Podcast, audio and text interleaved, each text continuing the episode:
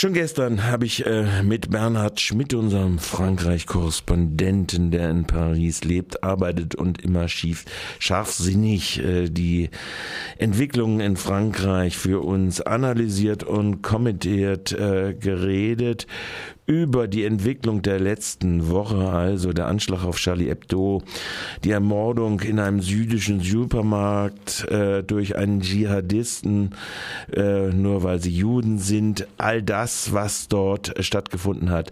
Und die Fragestellung, die ich eigentlich an ihn herangetragen habe, war diejenige, ist dieser äh, Anschlag und die ersten Reaktionen, die das Symbol hatten äh, des äh, äh, Bleistiftes, ist das eine im Prinzip auf Freiheiten gerichtete Bewegung mit dem Marsch, den republikanischen Marsch der Einheit am Sonntag in eine staatsgelenkte Bewegung umgeschlagen zu einem höheren Sicherheitsstaat. Zwei Teile hat jetzt dieses lange Interview, das ich nicht groß bearbeiten konnte seit gestern, nämlich ähm, und äh, dieser erste Teil geht um diese Fragestellung. Nachher werden wir uns noch mal ein bisschen näher beschäftigen mit der Frage, die Parteien und äh, wie der Staat äh, darauf reagiert. Fangen wir also jetzt erstmal an mit Bernhard Schmidt. Äh, eine Woche ist es jetzt her, der Anschlag der Dschihadisten in der auf Charlie Hebdo, der die Tötung von äh, der äh, der Köpfe der kreativen Köpfe der Redaktion von Juden in einem jüdischen Supermarkt drei Ta zwei Tage später von Polizisten, äh, weil sie Polizisten gewesen sind, äh, dieser dschihadistischen Kräfte in Paris. Die unmittelbare Reaktion auf den Straßen, die sich sofort hergestellt hat, mit der Zeigen des Bleistiftes, wo Tausende äh, auf die Plätze gegangen sind, manifestierte ja einen gewissen Ausdruck über die Verteidigung Freiheit von äh, kulturellen Freiheitsrechten, von der Meinungsfreiheit, der Pressefreiheit.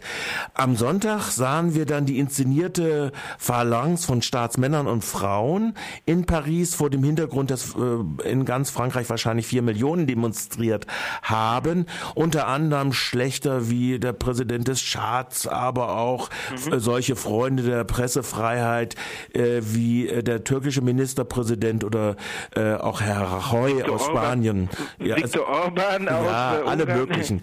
Äh, mhm. Wenn wir diese Entwicklung uns angucken und jetzt auch die Beschlüsse, dass jetzt praktisch seit gestern ja oder das Sicherheitskabinett beschlossen hat, überall auch im Inneren Militär einzusetzen. Wenn wir diese Entwicklung uns angucken, diese äh, zweiseitigen Entwicklungen, in welche, wie bewertest du diese äh, Entwicklung?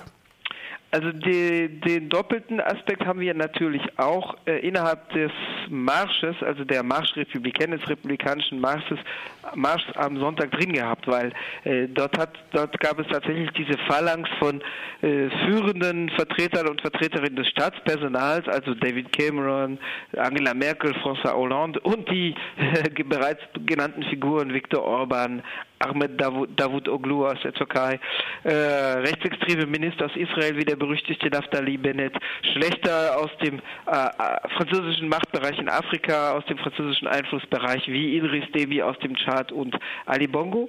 Aber es gab natürlich auch die breite Menge der Demonstrierenden, die jetzt nicht wegen oder überwiegend nicht wegen und äh, wegen der Staatschefs und auch überwiegend in ihrem Geiste nicht, nicht unbedingt mit den Staatschefs gekommen waren. Ähm, ich würde es aber dennoch unterscheiden, was am Sonntag passierte, was doch überwiegend, ich sag mal, aus dem linksliberalen Milieu getragen wurde, äh, von dem, was äh, tatsächlich in den ersten Stunden nach dem Anschlag passierte. Mhm. Die allerersten Proteste waren getragen von Gewerkschaften, von Bürgerrechtsverbänden, äh, von antirassistischen Gruppen. Die hatten auch als erste aufgerufen, im Übrigen für das Wochenende zu einem noch breiteren Protest, also am Mittwoch, dem Tag der zwölf Morde, äh, waren ja bereits 100.000 Menschen in ganz Frankreich auf der Straße, also in Paris je nach Angaben zwischen 5.000 und 35.000 und ähm, in übrigen Städten waren auch Hunderte oder Tausende spontan auf den Straßen. Das äh, sollte dann am Wochenende nochmal vergrößert und verbreitet werden. Und dann kam aber sozusagen die Übernahme der Initiative jetzt auf äh, nationaler Ebene durch die Regierung, durch die Staatsmacht, äh, wo dann die Regierung sozusagen das kanalisiert hat, äh, wo dann auch der Aufruf, der ursprünglich dem Samstag galt, der von zuerst antirassistischen Gruppen und im zweiten Schwung von Gewerkschaften kam, abgelöst wurde eben durch den Aufruf für den Sonntag, also vom Samstag wurde das auf den Sonntag verschoben und der Charakter hat sich dann entsprechend auch verschoben. Äh, ich würde sagen, es hat tatsächlich beide Aspekte drin. Es hat tatsächlich die Empörung und äh, den Wunsch von breiten Menschen zum Gegenstand jetzt äh, die Verbundenheit mit der Pressefreiheit und äh, die, die Revolte gegen ein solches Verbrechen, also gegen den Mordkommando, ja. gegen sozusagen die Todesschwadron in einer Zeitungsredaktion auszudrücken.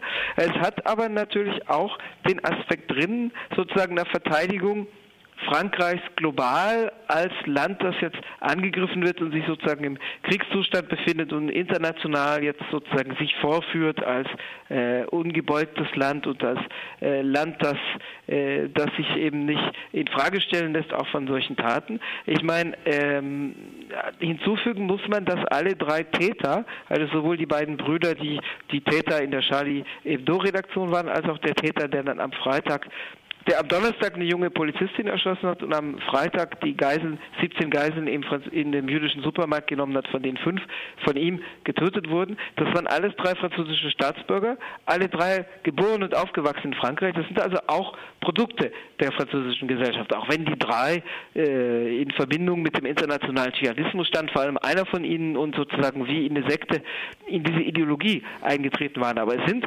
Produkte der französischen Gesellschaft. Das sind nicht Leute, die vor kurzem hier eingereist wären mit äh, sozusagen einem Auftrag aus Afghanistan oder Pakistan oder sonst irgendwoher. Das sind Produkte der französischen Gesellschaft. Insofern ist natürlich diese Verteidigung Frankreich als solches auch äh, ein Stück weit verlogen, weil natürlich das auch äh, sozusagen äh, den Blick wirft auf äh, Sachen, die in der französischen Gesellschaft passieren. Also natürlich nähert sich dieser Dschihadismus zumindest zum Teil, also was seine Rekrutierungsmöglichkeiten betrifft, auch aus der Perspektivlosigkeit und Ausgrenzung von jungen Menschen, von Migranten, Jugendlichen, aus der äh, Kriminalität im Gefängnis, anstatt bewältigt zu werden, erst recht wächst durch die Haftbedingungen, die Promiskuität, also die sozusagen das Zusammensperren von äh, von äh, Leuten, von denen äh, sozusagen die härtesten äh, am ehesten bestehen mhm. und dann von den anderen noch kriminelle Techniken lernen. Also der der Täter äh, Koulibaly, der die Geisel im jüdischen Supermarkt genommen hat, das ist jemand, der durch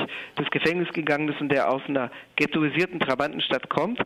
Das lässt sich nicht ganz auf die beiden anderen übertragen, weil die nicht in der Trabantenstadt und auch nicht in ghettoisierten Zonen aufgewachsen sind, aber äh, die, sondern die erst Dschihadisten waren und danach, also der eine der beiden Brüder war danach im Gefängnis wegen dschihadistischer äh, Straftaten. Ähm, aber jedenfalls eine gewisse Selbstkritik der französischen Gesellschaft vor diesem Hintergrund, dass es möglich war, dass Leute in der französischen Gesellschaft sich so radikalisieren, wäre schon äh, nicht schlecht. Und äh, sagen wir mal zu den positiven, positiven, as, positivsten Aspekten von diesem Hintergrund gehört die Affirmation doch von breiten Kreisen in dieser Demonstration, also was jetzt die gesellschaftliche Mobilisierung ja. betrifft und nicht die der Staatsrepräsentanten.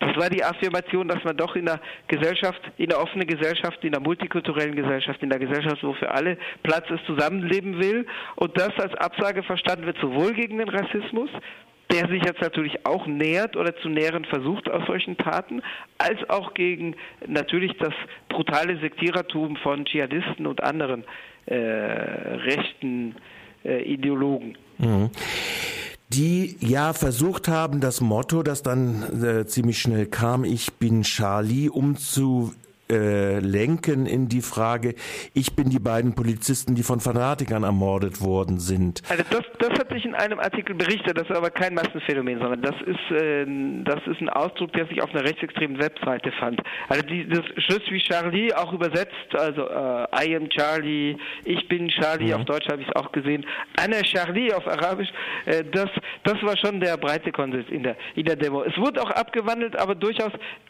aus zumindest zu Teilen sympathischen Gründen. Manchmal hat man dann gesehen, ich bin Charlie, ich bin jüdisch, ich ja. bin Polizist, weil es die drei Opfergruppen sind. Ja. Jetzt nicht unbedingt äh, gemeint als Affirmation, es lebe die Polizei und immer draufhauen, sondern es war natürlich gemeint äh, im Sinne von äh, aller Opfer, aller drei Opfergruppen soll gedacht werden. Also es gab es gab ja äh, drei Polizisten, die gestorben sind. Eines war eine junge Polizistin, die äh, eine Karibik-Französin, die von dem Koulibaly äh, angeschossen und äh, getötet worden ist.